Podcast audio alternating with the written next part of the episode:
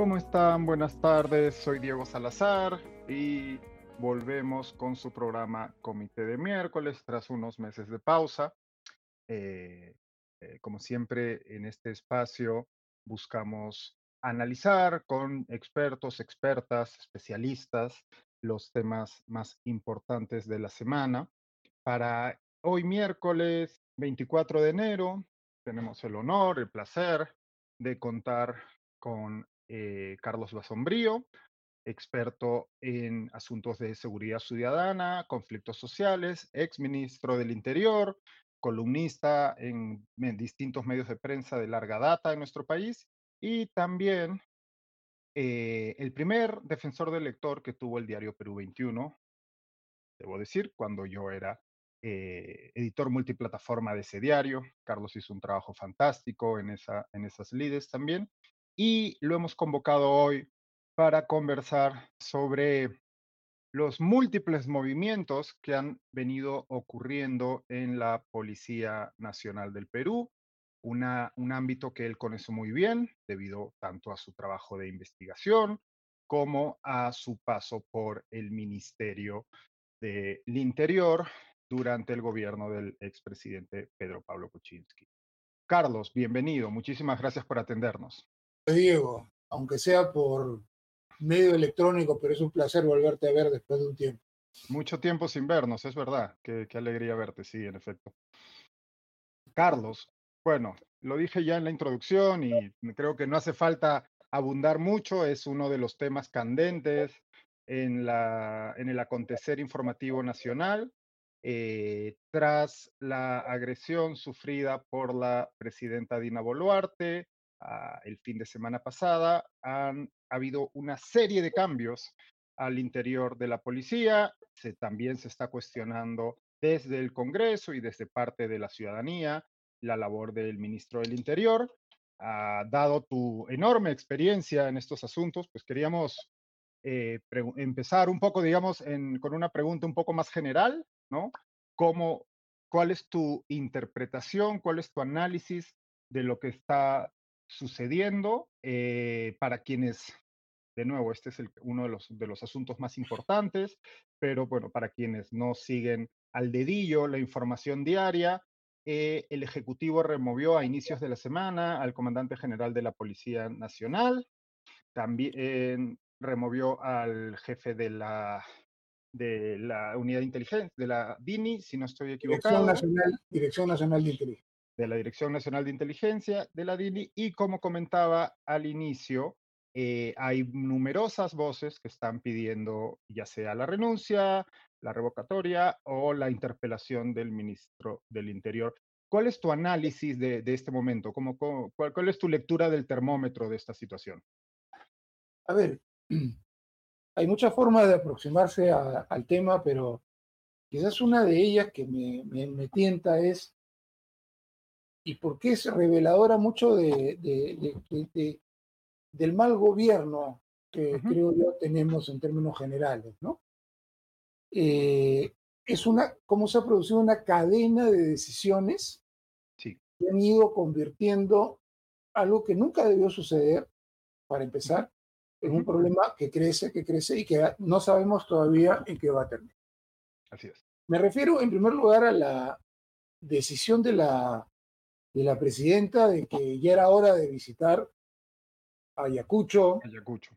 Eh, donde iba a obtener, eh, digamos, los réditos de una supuesta reconciliación nacional que ella pidió el 28 de julio, y que cualquier observador mínimamente sensato de la realidad le habría podido decir que eso no era posible, que esa visita iba a ser muy controvertida en Ayacucho, que no hace mucho que se ha cumplido un año de las muertes en el aeropuerto de Ayacucho, eh, eh, eh, digamos, muertes que además no han sido ni, digamos, que... que apropiadamente investigadas, ni esclarecidas, ni hay responsables, presuntos responsables señalados. Y donde la presidenta se ha negado a asumir ningún tipo de responsabilidad, donde el primer ministro era ministro de Defensa y ha sido promovido, etcétera. Entonces, el clima que había allí era que ante su pregunta, que me imagino hizo, puedo ir en buenas condiciones y tener un resultado razonablemente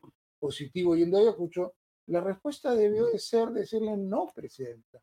De ninguna manera eso no va a ocurrir. Nos, nos podemos, perdóname que te interrumpa ahí, podríamos remitirnos a otros episodios protagonizados por la presidenta Boluarte, no necesariamente en asuntos relacionados con seguridad ciudadana, en donde parecería que hay gente que no, o que, que hay un, no, que hay un círculo que no está dispuesto a decirle la verdad, ¿no? Recordemos el bochornoso episodio con de la famosa reunión inexistente con el presidente Biden que le costó el puesto a la ministra Gervasi, ¿no? Así es. Eh, yo creo que en general eh, todo gobernante, muchos gobernantes se terminan rodeando de una especie de grupos eh, de ayayeros donde la función no es hacerle ver al, al gobernante las limitaciones y los problemas que puede enfrentar, sino decirle usted lo máximo con usted y digamos, si ella dice quiero ir a Ayacucho, bueno, no va a haber ningún problema, etcétera, etcétera. Y es muy probable que así haya ocurrido. Pero digamos, este, esta cadena que empieza allí pudo haberse evitado en ese momento. Pero bueno, ya si la presidenta exigía todo, ha podido haber un segundo momento donde se le decía, está bien, vaya, pero no hay baño de multitudes, eso no va a existir. Nosotros, eh, por más que movilicen un grupo de gente que la apoye, no hay ninguna garantía de que eso vaya a ocurrir. Y si lo que usted abre es a una acercamiento físico con la población, como de hecho ocurrió, lo, hay un riesgo alto de que usted sea agredida de una u otra manera, pero la visita tiene que ser de otra forma. También pudo evitarse eso y tampoco, ocurrió. Entonces, ya conocemos eh, eh, lo que ocurrió. Dos mujeres, que no es justificable, porque eh, lo, lo, que voy a describir no justifica lo que hicieron, pero sí explica lo que pasó.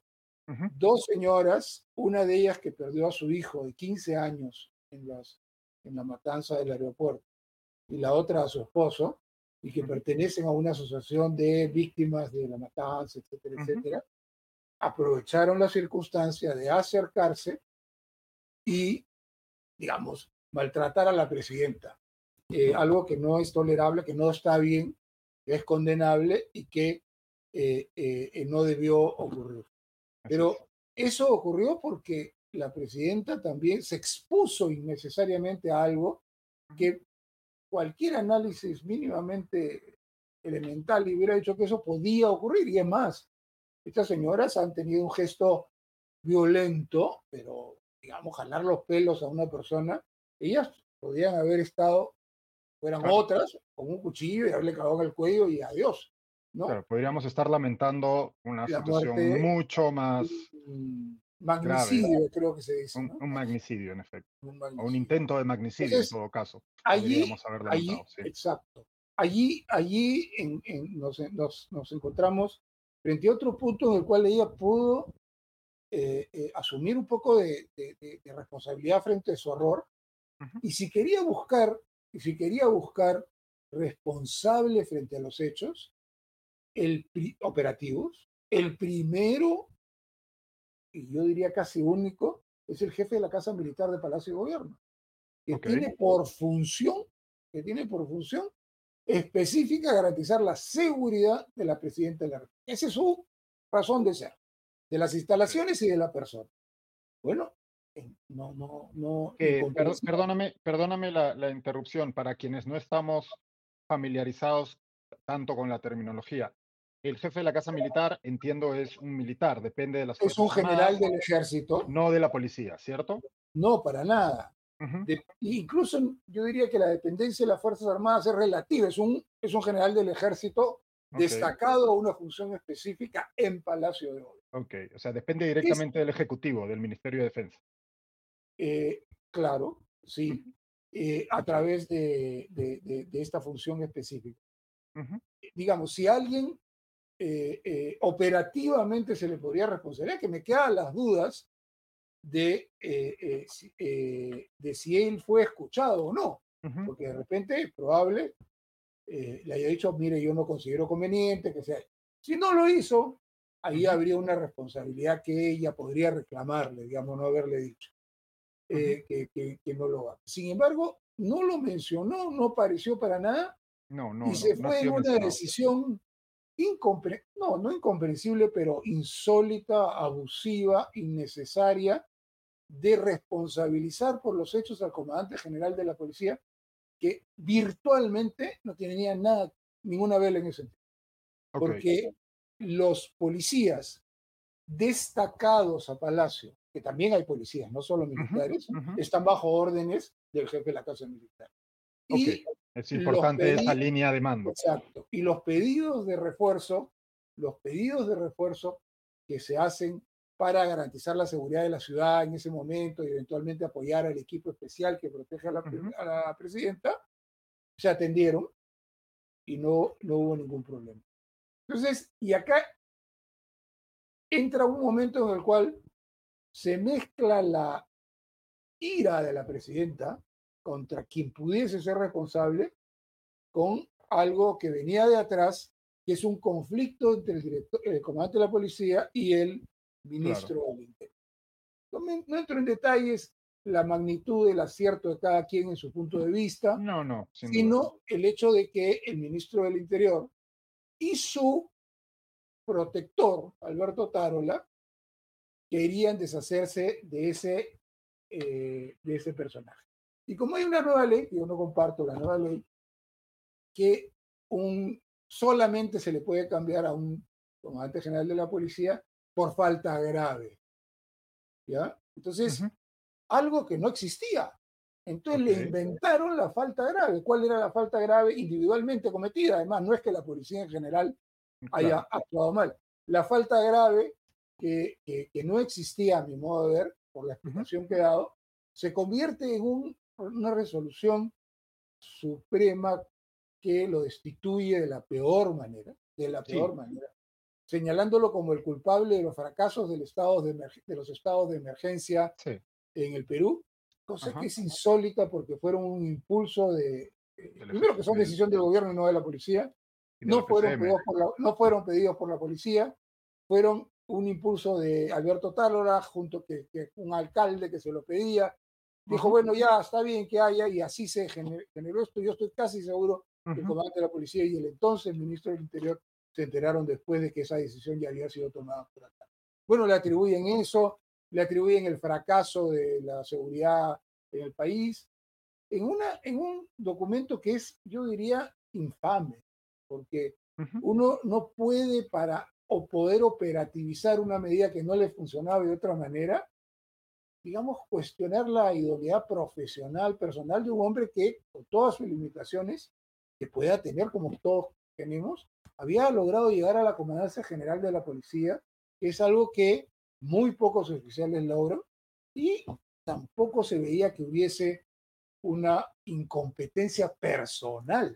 Es cierto que la policía está en dificultades para enfrentar la criminalidad organizada. Pero eso no es, una novedad tampoco. Eso no es una novedad, eso viene de atrás, pero a la vez es cierto que estamos ante un gobierno que no le da la orientación, no le da los planes políticos, de, eh, la política pública que le corresponde al gobierno, y que los deja un poco a ver, hagan lo que puedan con lo que hay. Entonces, eso ha generado un, según un tercer momento en que se agrava la crisis porque ha generado un rechazo unánime. Gente que nunca está de acuerdo en nada ha coincidido eh, todos los puntos de todos los sectores del espectro de opinión, en que esto ha sido una barbaridad, un abuso y una prepotencia. Entonces, otro paso a generar una crisis en medio de una situación en la cual el Perú no se puede dar el lujo de tener una policía dividida, de tener, eh, eh, digamos, dificultades para enfrentar, que ya las tenemos enormes adicionales para enfrentar problemas que nos rebasan.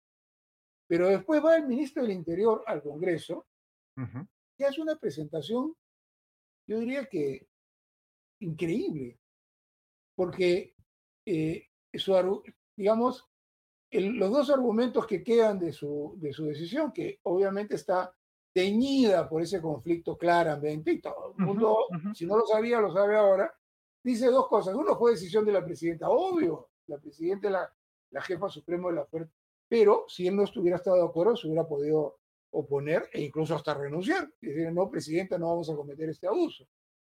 Y la otra que han aplicado, que la ley no era aplicable necesariamente porque no estaba reglamentada.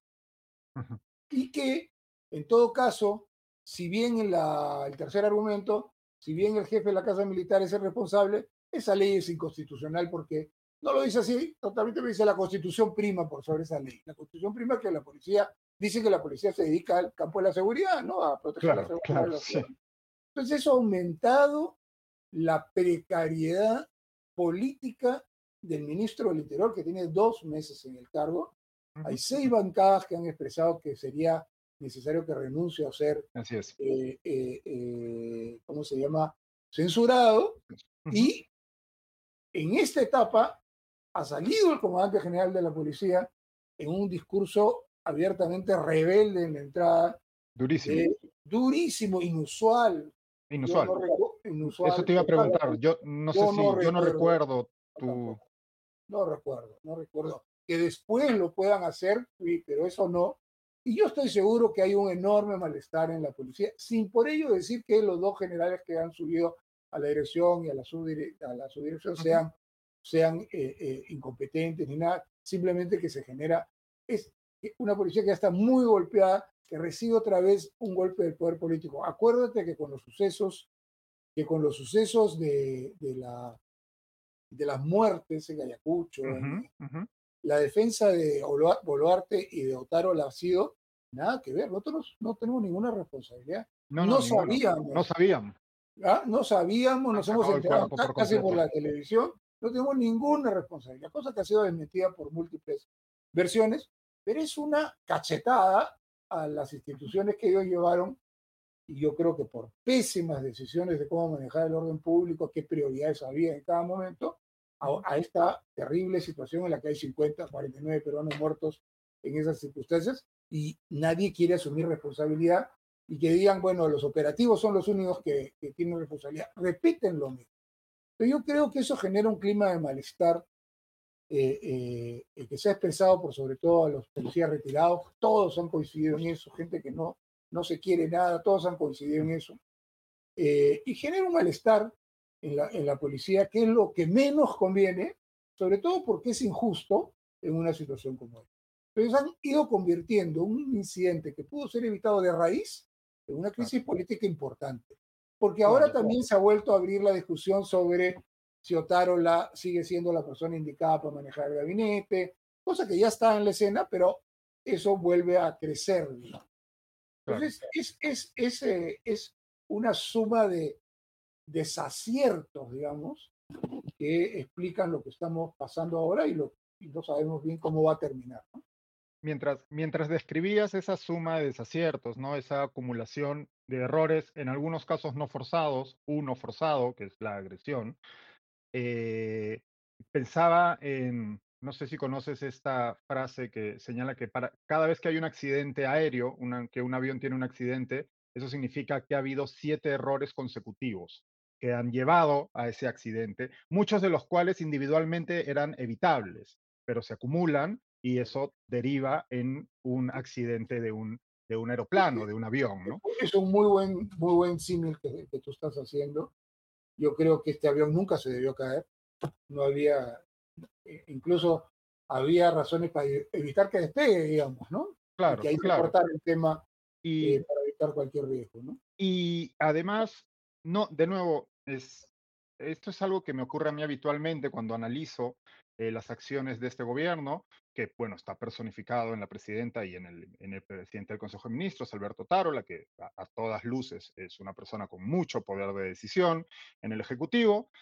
Eh, parecería que esto que has descrito tú, ¿no? Esta, esta suma de errores es un modus operandi habitual del Ejecutivo. No es la primera vez que vemos cómo ya sea por terquedad, ya sea por ignorancia, ya sea por desconocimiento, ya sea por falta de humildad a la hora de asumir responsabilidades, etcétera, etcétera, insisten en sus errores, complicando situaciones que, como has dicho como has descrito de, la que veníamos comentando, podían haber sido evitadas desde un inicio y luego se presentaban múltiples ocasiones para evitarla y no se hizo así. Eh, creo que estamos acostumbrados a que haya tantos escándalos que se nos olvidan, ¿no? Que esto es la manera en que parecen conducirse. Bueno, es, un poco, está muy marcado por Otárola, ¿no? Sí, eh, creo que es el gobierno, digamos, no hay que ser muy, muy saborí para darse cuenta, para, darse cuenta de que él es el, que corta el jamón, como se dice en el gobierno, y es un hombre que yo lo he ido viendo también en otra variante que tiene mucho que ver con la misma que has descrito, que es la solución del día. O sea, tengo una crisis, ¿qué cosa digo, hago, propongo?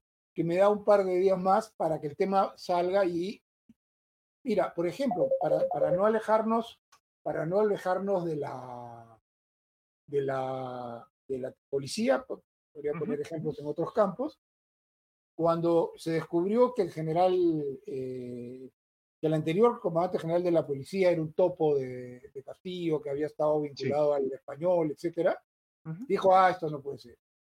Vamos a reformar la policía y vamos a limpiar la policía.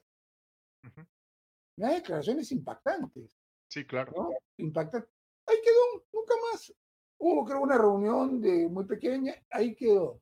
Y así sucesivamente con, con varias, el famoso plan Boluarte, ¿no? Para salir del paso, inventar un plan que, que no existía y que más no era necesario inventarlo, inventar eso, porque en realidad pues no hay un plan de ellos de gobierno eh, en relación a qué hacer con la seguridad. Pero es, no lo solucionan tratando de estructurar uno, ¿no? Sino lo resuelven saliendo del paso. Saliendo del paso. De nuevo, el, el nombramiento, el nombramiento del ministro Torres también está lleno de esas eh, eh, eh, eh, desaciertos, digamos. Había un par de generales, evidentemente ahí es, les gusta que sean militares, perdón, policías retirados, los que ejercen el cargo, ya va bien. Y habían por lo menos dos que fueron entrevistados que eran, habían sido buenos, muy buenos oficiales de la policía, lo que no necesariamente los iba a convertir en buenos ministros, pero por lo menos había un punto de partida sobre el cual apoyarse. En el caso, eh, y comenzaron las pugnas internas entre, simplificando, Nicanor y Alberto, y no se avanzaba un centímetro, y entonces alguien propuso por ahí a este señor Torres. Dicen que fue el anterior ministro, no me consta. Pero este señor Torres vivía en los Estados Unidos desde hace más de 10 años.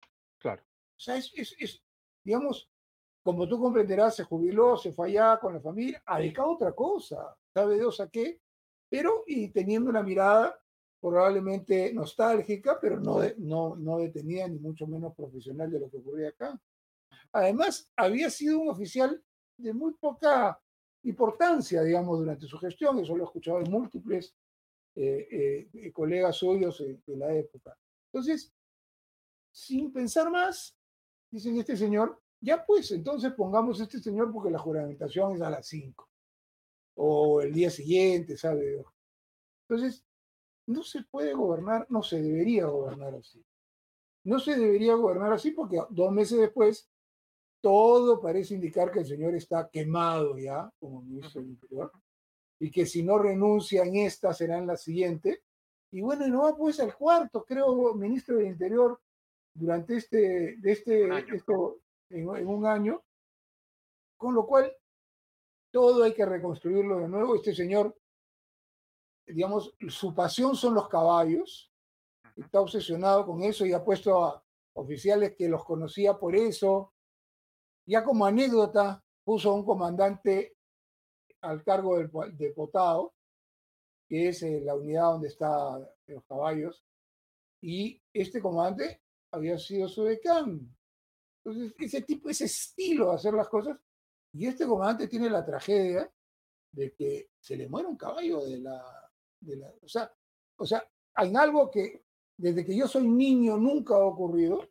En el Estadio Nacional siempre están los caballos, tú los habrás visto cuando haya sido, todas las generaciones los han visto, y los caballos acostumbrados a mucha gente, a tensión y a fuegos artificiales. Lanzaron fuegos artificiales en el, en el Estadio Alianza Lima, como siempre hacen, no había ninguna novedad, y cuatro jinetes de repente conversando, tomando un lonche, dejaron que sus caballos salgan despavoridos por todo el centro de Lima como a las siete y media, ocho de la noche en el mayor tráfico. Uno de ellos terminó empotrado en un ómnibus eh, de transporte público, muriendo en el lago. Esto es anécdota si tú quieres, pero da cuenta de que hay que trabajar más profesionalmente. Yo estoy seguro que un jefe bien preparado, que estaba en eso, que, hubiera podido hacerlo, de repente no le pasaba, de repente sí, pero de repente no le pasaba ese, esa circunstancia.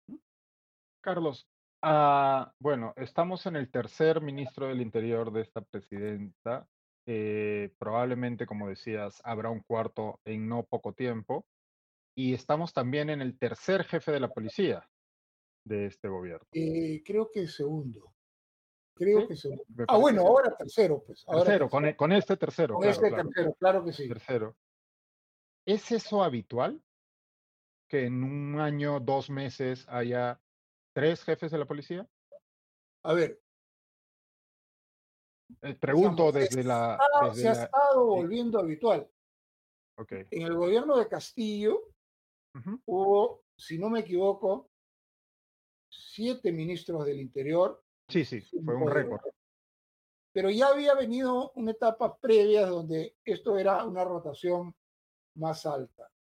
Mira, yo te digo, yo ingresé como ministro del Interior y el, el que fue ministro, Virofe Romero Fernández, era el director de la policía.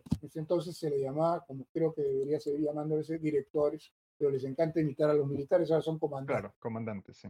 Entonces, él, de un gobierno anterior, de un gobierno anterior, y yo llegando a un nuevo gobierno, además con una propuesta de plan de gobierno que ni siquiera reformar la policía, sino el título del programa que a mí, con el cual yo me, llevaron fue refundar la policía. Digamos, lo más natural hubiera sido que yo lo saque y ponga otro oficial, pero conversando, a la primera conversación con él me di cuenta que era un hombre que, pensaba con serenidad que, que, podía acompañar un proceso de reformas, como de hecho hizo. Y él estuvo en el comando hasta, hasta que se jubiló y después entró el número dos eh, eh, que venía. Yo saqué a muchos generales, pero pensaba que el comando tenía que, que, mantenerse hasta en la medida de lo posible. Bueno, porque son, a, fin de cuentas, no son cargos políticos, ¿no? Debería ser lo habitual. Eh, eh, no son cargos políticos. Debería ser lo habitual que, un, comandante general de la policía sobreviva a, ministros. Y hay circunstancias, pues, cuando empezó el gobierno de, de Ollantumala sacaron a 36 generales para poner al 37, ¿te acuerdas? Lo recuerdo. Pero yo creo que mantener al comandante general no fue una mala idea y creo que no había nada que tuviera el eh, general Ayulo que impidiera que él manejara la policía adecuadamente si hubiese un plan serio del gobierno para enfrentarlo y un ministro del Interior competente. No creo que los sucesores o el sucesor, el general, no he olvidado su apellido en este que es un buen oficial, eh, eh, eh, puedan hacer milagros, digamos, si no hay una estrategia. Sanabria, Sanabria. Sanabria, exactamente. Si no hay una, si no hay un cambio importantísimo en la lógica de aproximación del gobierno al problema que tenemos. Claro. ¿Ya? Que es un problema que requiere medidas excepcionales, con lo cual no estoy hablando de dictadura ni nada de eso, pero sí medidas excepcionales destinadas a financiar una estrategia que además requieren una emergencia allí sí para que las compras con todos los cuidados y filtros que debe haber se realicen rápidamente porque con lo que tenemos en la policía, no vamos a, en la policía, en el Ministerio Público, Poder Judicial, en el INPE, no vamos a poder tener condiciones para enfrentar exitosamente, aun cuando va a demorar en cualquier caso, este, este problema. Y vamos a ir decayendo, decayendo. Podemos terminar como Ecuador, en por lo menos en el sentido de que ya el presidente se ha dedicado a decir que ya no pueden, ya. Se ha ido a Estados Unidos, ha, pedido ayuda a Estados Unidos y acaba de estar en, está en España pidiendo ayuda, SOS. Yo espero que no terminemos así, porque sí hay recursos en el Perú para poder invertir en seguridad sin causar un forado presupuestal y si hay estrategias que pueden darse eh, si se aplican seriamente por eh, un gobierno que no esté buscando el día a día, digamos. ¿no? al hilo de eso, y dado tu trabajo eh, en, el mundo privado y en asuntos y de investigación en estos asuntos, ¿qué tendría que ocurrir? Digamos que hay voluntad del gobierno, imaginemos eso, y hay líderes con capacidad en el Ejecutivo. ¿Qué es lo que tendría que ocurrir empezando mañana para que el Perú implemente una estrategia de seguridad que nos lleve, uno, a superar el problema que ya tenemos y a evitar esa deriva a la ecuatoriana? A ver, eh, es algo, digamos que de alguna manera he querido mostrar, es tener un plan específico para la magnitud del problema. Acá estamos actuando como si viviéramos en, en, tiempos normales. La crisis que vivimos con el crimen organizado transnacional, eh, fruto de múltiples factores, que, no es el caso comentar, excede totalmente nuestra capacidad de respuesta, que ya era débil en circunstancias relativamente normales. Enfrentar el narcotráfico, que ha subido a ciento y pico mil hectáreas, y que ahora están los comandos Bermelo y el comando primero de la capital brasileños operando en el Perú por primera vez, no se puede enfrentar eh, si no tienes una estrategia que donde estés dotado de muchas más armas en el sentido genérico de la, de la expresión. Entonces, eso pasa por, tienes que fortalecer unidades de inteligencia e investigación criminal que no son malas. Tenemos buenas cosas, pero hay que hacerlas multiplicarlas por, si tú quieres, por cinco. Y para eso se necesita recursos y lo mejor del personal. Entonces ahí hay que tomar decisiones en ese sentido. Las ciudades en general y en Lima en específico están sin patrulleros nuevos o, comprados o alquilados desde hace cinco años. Hay más de 2.000 vehículos perdidos ahí en, los, en la chatarra y la ciudad y el patrullaje que ahora se requiere es mucho más exigente porque las, amenazas al control espacial en la seguridad han aumentado. un patrullaje preventivo, debidamente fiscalizado, debidamente georreferenciado, eh, eh, eh, con, con, el número suficiente de vehículos, motos, etcétera, etcétera, es accesible no es inaccesible, no es inaccesible para nada. Y podría permitirnos una presencia policial significativamente mayor en muchas ciudades y con ello no vas a votar el tema, pero tienes otra herramienta importante. Y así sucesivamente hay otras cosas que se deben hacer.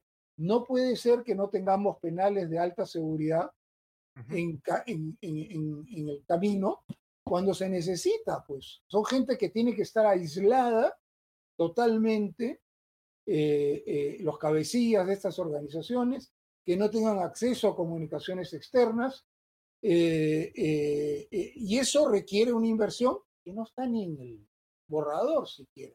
Entonces, si no tomamos medidas excepcionales, si no tomamos medidas excepcionales, lo excepcional que vivimos del crimen transnacional nos va a comer crudo, nos está comiendo.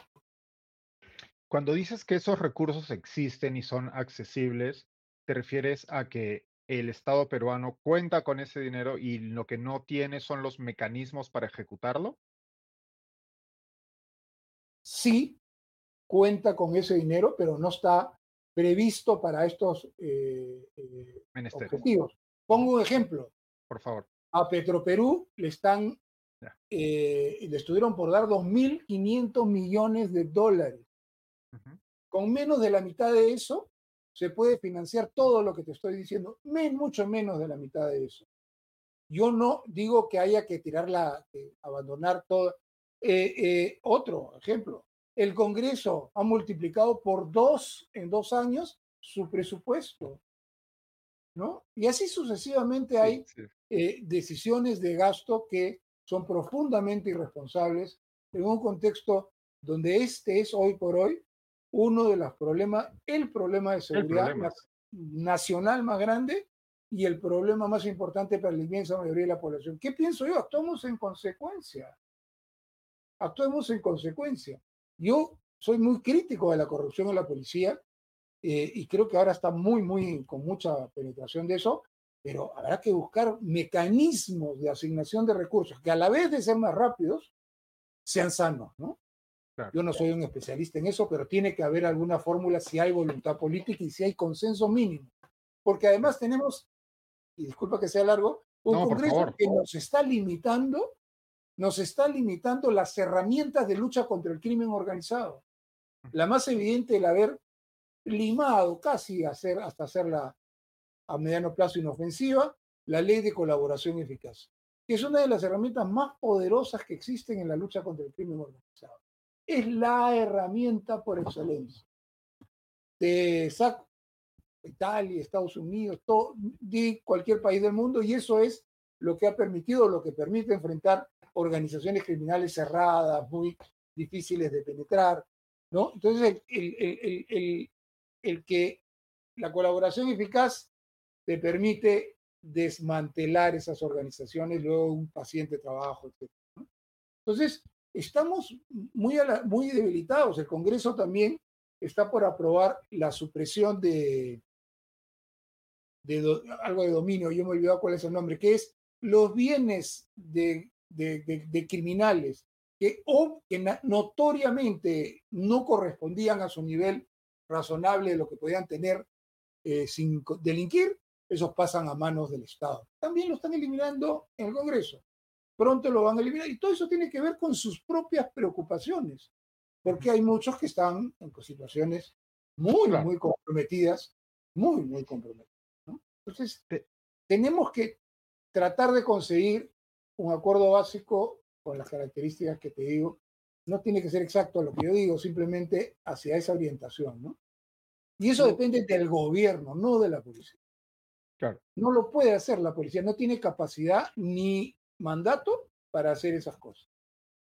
Tú hablabas cuando eh, ingresaste como ministro ya por el año 2016, ha pasado el tiempo ya.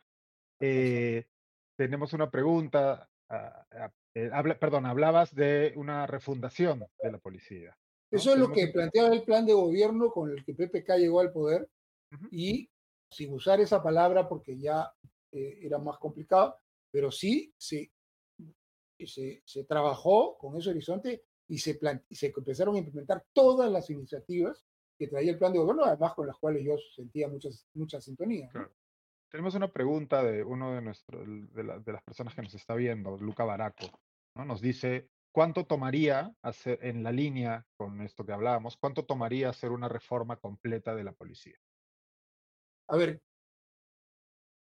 es una excelente pregunta.